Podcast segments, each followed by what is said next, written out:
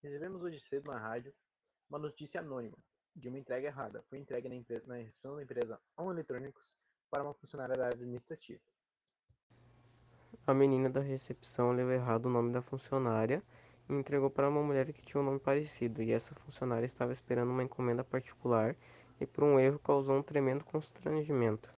O problema só foi descoberto dias depois, quando a moça que recebeu a encomenda foi abrir e viu que não tinha pedido aquilo. Depois de muito perguntar, ela descobriu que o problema era culpa da recepcionista, e logo procurou a pessoa que precisava daquela encomenda e acabou resolvendo o problema.